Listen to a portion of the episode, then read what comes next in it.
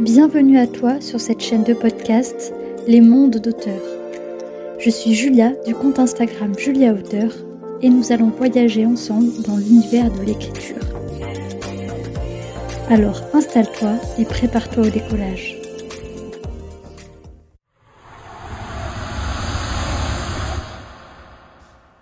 Suis trop contente de vous retrouver pour un nouvel épisode de podcast et j'avais absolument hâte d'enregistrer celui-ci. Ça fait une semaine et demie qu'il tourne en boucle dans ma tête et euh, voilà, je, suis trop contente de le faire. Il est découpé en trois parties. Le ton sera tout d'abord humoristique, euh, un peu sarcastique et après il sera euh, plus sérieux. Donc voilà, il y en a pour tous les goûts aujourd'hui. sachez que le concept c'est que je vais descendre en flèche un de mes romans que j'ai écrit pendant le lycée, mais qui est un de mes romans préférés. Donc euh, voilà, euh, ça me fait rire en fait de le critiquer parce que en ce moment je suis en train de faire euh, une réécriture de ce roman. Alors il faut que je mette un peu de contexte, mais en gros c'est un roman que j'ai écrit au lycée qui est une tétralogie. Donc une saga composée de quatre tomes. C'est de l'héroïque fantasy pure, vraiment, voilà, telle que c'était à la mode à l'époque. Donc 2016, etc. Vous voyez de quoi je veux parler. et, et voilà, et là je le, je le reprends avec euh, le recul, avec mes nouvelles expériences d'écriture, avec mon nouveau style et avec euh, les nouvelles lectures que j'ai pu découvrir depuis le temps. Et voilà, et j'y trouve beaucoup de défauts, mais j'aime toujours autant cette histoire. Et malgré tout le travail que je vois, enfin toutes les choses que je peut améliorer, en fait, ça m'encourage parce que je me dis, si j'arrive à voir tous ces défauts maintenant, c'est que je me suis améliorée et que je suis capable de l'améliorer lui. Donc voilà, même si je, le critique beaucoup parce que ça me fait rire et que ça fait, ça fait littéralement deux semaines que je, bah, que je me moque de mon, de mon moi du passé pour avoir écrit ça. Mais euh, en fait, sachez que je l'adore vraiment. Et euh, malgré tous ces défauts, je l'aime encore plus et je me dis, je me dis, est-ce que les gens n'ont pas besoin de savoir ça aussi? Que même si on a écrit des choses un peu, pas honteuses, mais qu'aujourd'hui on aurait du mal à, partager autour de soi avec les nouvelles normes, avec les nouvelles euh, exigences qui, qui régentent un peu la, fantaisie actuelle, est-ce que les gens n'auraient quand même pas besoin de savoir que bah on aime quand même toujours l'ancienne euh, fantaisie, la fantaisie old school, la fantaisie euh, voilà, avec des élus, avec des mages noirs, avec euh, des sages barbus, vous voyez, des choses comme ça. Ce que je veux dire, c'est que, voilà, j'espère que le ton que je vais employer, c'est vraiment de l'humour. Mais voilà, sachez que si vous trouvez des trucs, des points communs avec euh, ce que vous avez pu écrire et tout ça, euh, dites-vous juste qu'on est dans le même panier et que, et que ça ne nous empêche pas d'aimer ce qu'on a écrit et donc ce qu'on est en train d'écrire, parce qu'il y a toujours des tropes que j'écris dans ce roman que j'utilise encore. Enfin voilà, c'est de l'humour euh, et euh, de la dérision totale, de l'autodérision totale. Donc euh, voilà. Donc cet épisode va être découpé en trois parties. Je vais déjà vous faire un résumé un peu foireux du tome 1 de cette tétralogie. Je ne parlerai que du tome 1. Et je ne vais pas parler des améliorations que j'ai décidé de faire, mais dans tous les cas, tous les points de critique que j'évoque là vont être améliorés. C'est un peu le principe. Et je vous encourage vraiment à faire des résumés foireux de vos romans pour que vous. En fait, ça accentue le trait, c'est un peu comme une caricature, et du coup, c'est plus facile de voir ce qui est modifiable, enfin, du moins ce qui peut être des pistes d'amélioration. Même si, encore une fois, un roman n'a pas besoin d'être original, parfait, sur tous les points. Il peut très bien avoir des points un peu clichés. Des clichés, encore une fois, si c'est cliché, c'est parce que beaucoup de gens aiment et l'utilisent. Donc, euh, voilà. Euh, donc un résumé foireux. Ensuite, euh, je vais citer les 9 points. Euh, je voulais en faire 10, mais j'ai pas trouvé le dixième. Voilà. les 9 points vraiment qui peuvent être améliorés. Enfin, voilà, les trucs un peu foireux.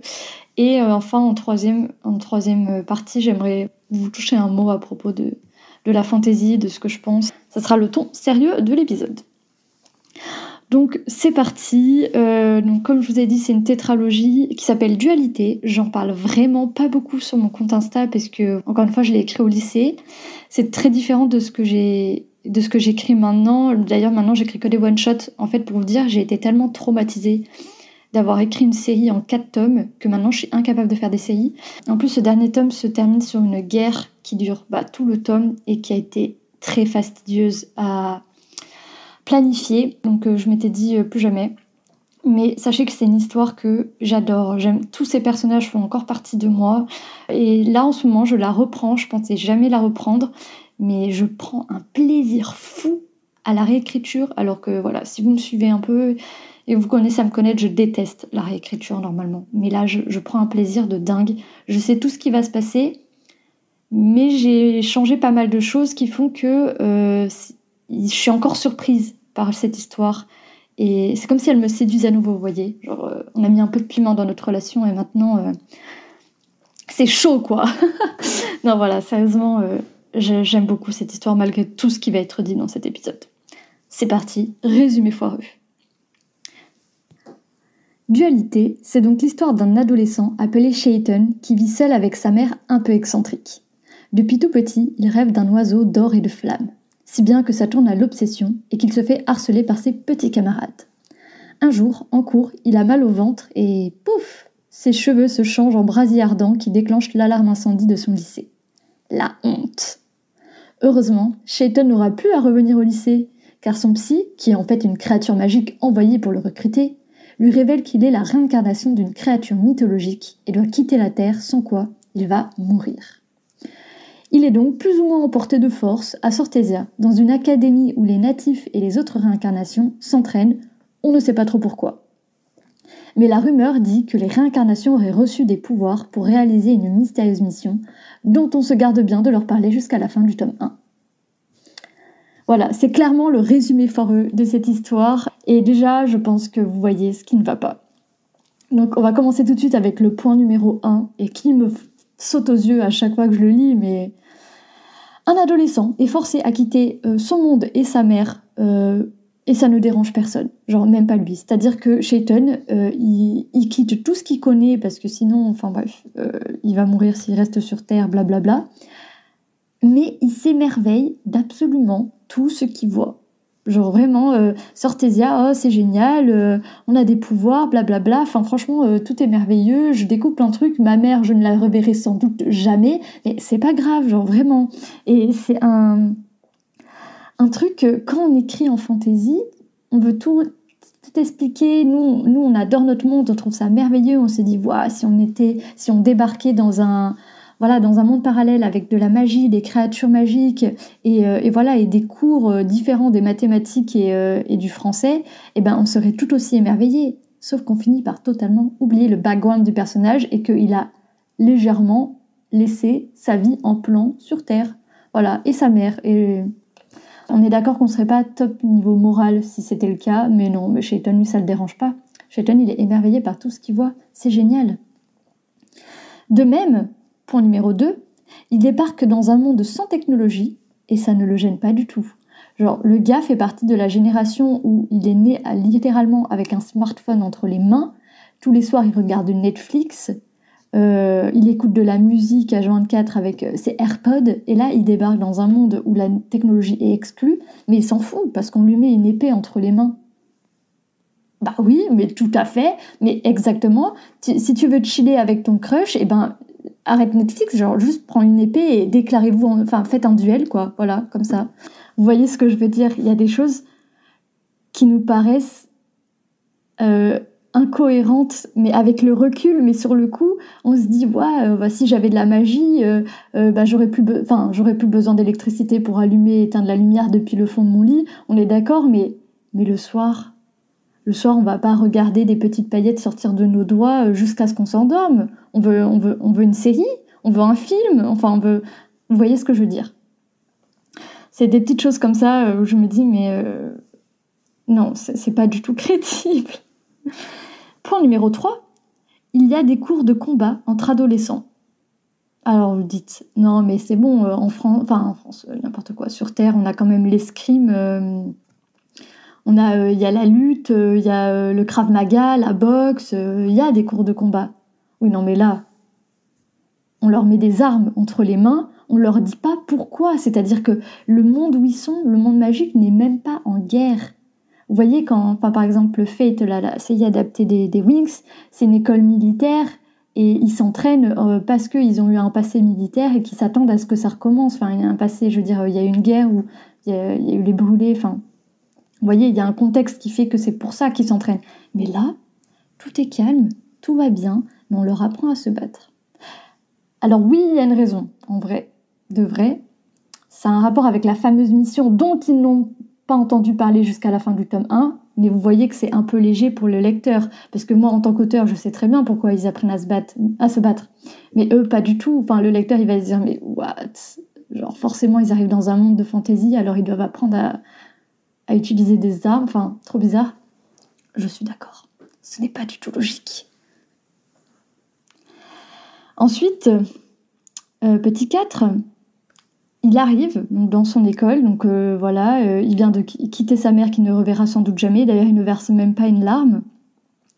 Il débarque, tout le monde est en train de prendre son repas dans l'arrière-cour derrière le château, parce que forcément l'école est un château. et il squatte une table avec deux personnes, et il y a une personne en une conversation, ça devient son meilleur ami, et l'autre son pire ennemi. Voilà.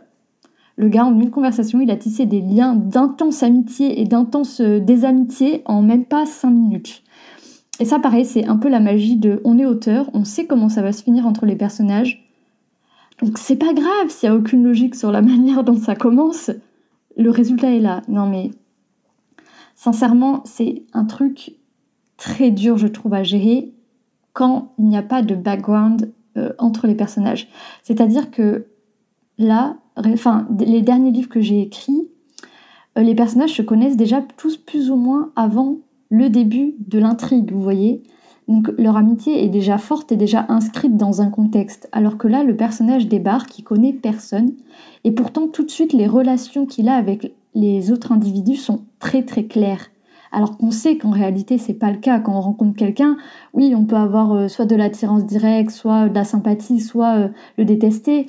Mais c'est pas parce que vos sentiments sont clairs que la relation, elle, l'est. Parce que déjà, la relation, elle peut ne pas être réciproque. Je veux dire, les sentiments peuvent, être, ne peuvent, peuvent ne pas être les mêmes entre les deux individus, alors que là, tout est très clair directement. C'est-à-dire que Shayton débarque et il met les gens directement dans la catégorie amis, pas amis. Et il n'y a même pas de compromis, il n'y a pas de. Tu peux pas être déclassé. Genre, t'arrives, t'es dans cette catégorie et tu restes. on est d'accord que c'est pas non plus très crédible. Ensuite, petit 5, alors ça, ça, ça me fait rire. Tout le monde décline son identité comme une page biographie Wikipédia. C'est-à-dire que, par exemple, le premier personnage qu'il rencontre, donc Olivier, qui est un petit garçon, euh, il, donne son prénom, son, euh, il donne son prénom, il donne le prénom de sa mère, euh, sa catégorie de créature magique, le lieu où il habite, les capacités qu'il a. Personne ne fait ça. On est d'accord. Quand on se présente, on donne pas notre signe astro, notre groupe sanguin, notre numéro de compte bancaire, enfin des choses comme ça. Je veux dire, y a, tu déballes pas ta vie, bah eux ils le font.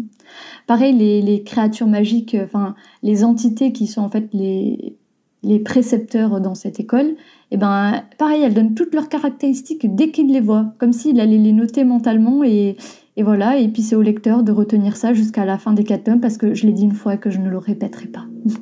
non mais vous voyez un peu. Ensuite, euh, point 6, tout le monde, mais ça c'est un truc de, de fantaisie, on est d'accord, tout le monde est super beau gosse. Genre vraiment, à part le personnage principal. Sinon évidemment, il faut que le personnage principal soit banal euh, pour qu'on puisse s'identifier. Mais alors tous les autres sont des bombes atomiques, chacun à leur manière. Ils ont des couleurs de de, mais genre vraiment improbable. Personne n'a les yeux marrons, de toute manière, les yeux marrons, euh, je suis désolée, mais sous-côté. Hein. Enfin, pour vous dire un peu le, style. Et alors, euh, qui est un, bon, un mec, c'est hyper euh, cliché ce que je veux dire, mais c'est un adolescent, il s'intéresse pas forcément aux fringues et tout, enfin, c'est pas trop, pas trop son délire, mais par contre, dès qu'il voit quelqu'un, là, il va décrire toute sa tenue jusqu'à son maquillage et aux, et aux bijoux qu'il porte, alors que ça fait pas partie de sa sensibilité en général, mais là, pour le plaisir des lecteurs, parce qu'il faut bien que les lecteurs sachent tout, il va faire une description complète d'absolument tout chez, chez la personne. Voilà, pareil, c'est un vice que j'ai essayé d'éliminer parce que c'est vraiment trop gros.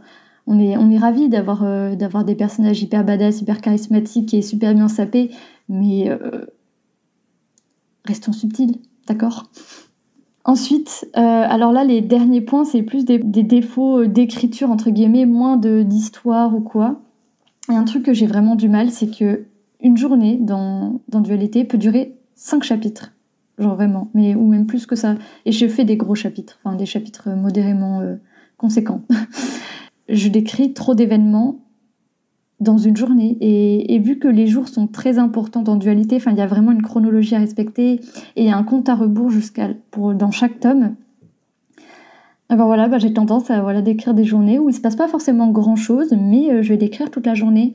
Et en fait, ça vient avec le point suivant, c'est qu'il y a des chapitres qui sont exclusivement des journées de cours et on suit le cours en même temps que le protagoniste. En fait, les cours, clairement, c'est un procédé hyper, euh, simpliste pour moi pour euh, décrire les différents, euh, les différents types de créatures qu'il peut rencontrer, ou la magie, ou voilà, les systèmes, le système inhérent à mon univers. Je le décris totalement pendant les cours, mais c'est super lourd. À l'époque, ça se faisait bien, parce que à l'époque où j'écrivais, franchement, ça fait hyper vieux ce que je dis, mais c'est vrai que les... c'était beaucoup de Light Academy. Maintenant, c'est plus Dark Academy, mais peu importe, vous voyez ce que je veux dire. C'est vraiment beaucoup des, écoles de magie et puis puis du coup, en tant que lecteur, on est ravi d'avoir des cours de magie. Maintenant, je pense que ça, ça aurait vraiment du mal à passer. Et même moi, ça m'a saoulé quand j'ai relu euh, Dualité, parce que en soi, les choses que j'explique en cours, je pourrais l'expliquer autrement. Il n'y aurait pas besoin d'être là, assis comme le personnage, à attendre que l'heure passe. On sait tous que les cours, c'est chiant,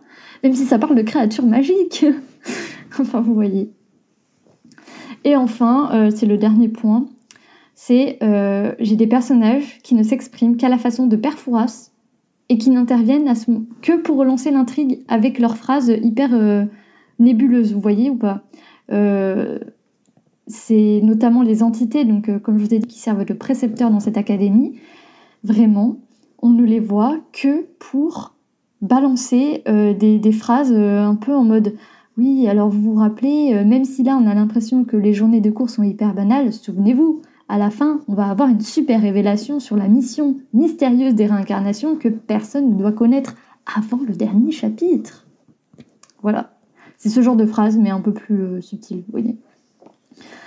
Enfin voilà, donc c'était vraiment les points qui n'allaient pas dans cette histoire, il y en a pas mal, mais euh, voilà, sachez que malgré tout ça, j'adore cette histoire. Ce que j'aime particulièrement dans ce, dans ce livre, c'est euh, un trope que je vois pas beaucoup, enfin que je vois beaucoup dans les animés, dans les mangas, mais moins dans la littérature, euh, euh, enfin dans, la fantaisie occidentale, c'est le trope de la réincarnation.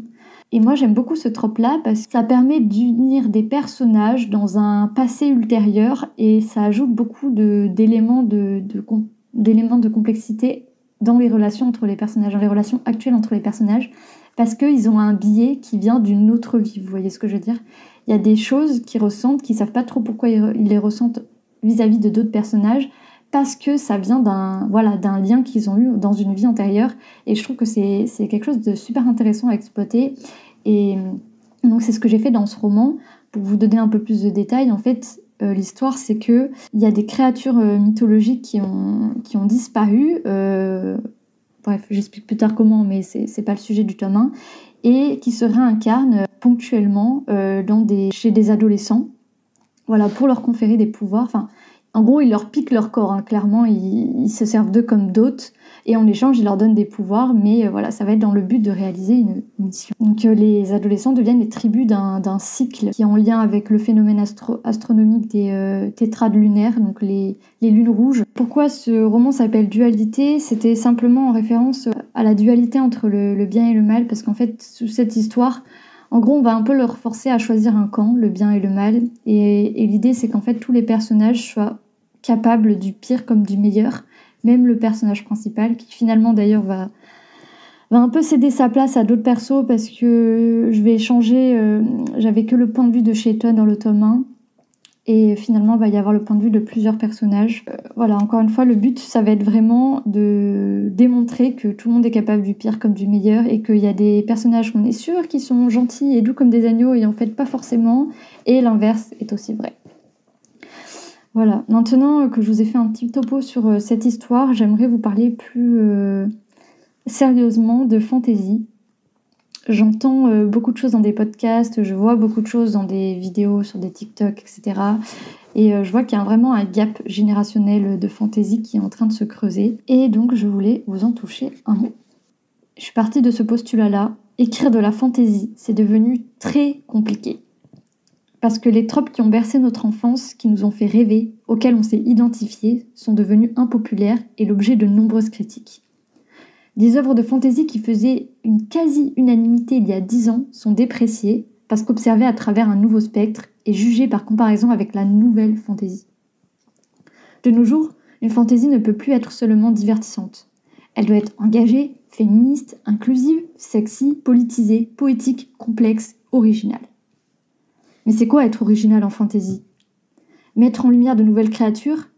Hier c'était les vampires, aujourd'hui ce sont les faées, demain ça sera peut-être les trolls? Utiliser de nouveaux tropes, les contourner? Un élu avec des parents, un sage barbu qui est une femme, un mage noir qui a un cœur? On aura beau les appeler autrement, ils resteront ce qu'on a connu durant notre enfance. Et c'est tant mieux, parce que les branches de l'arbre ont peut-être poussé, se sont garnies et dégarnies au fil des saisons, mais les racines restent les mêmes. Et c'est comme ça qu'un roman peut traverser plusieurs générations. La fantaisie à la vie dure a bien des égards, nos tropes aussi. Mais tant que nous continuerons à écrire la fantaisie telle que nous l'aimons, alors celle qu'on a connue trouvera son public, son lectorat. Ce discours n'a pas pour but de vous enjoindre à ne pas vous renouveler, mais simplement à vous encourager à écrire ce que vous aimez, en dépit de ce que vous entendez. Entretenez le fan de Rowling, Botero, Tolkien, Paolini ou bien encore Jordan qui sommeille en vous. Voilà, c'était tout pour moi. J'espère que cet épisode vous aura plu et on se retrouve la semaine prochaine pour un nouvel épisode de podcast. Surtout, écrivez bien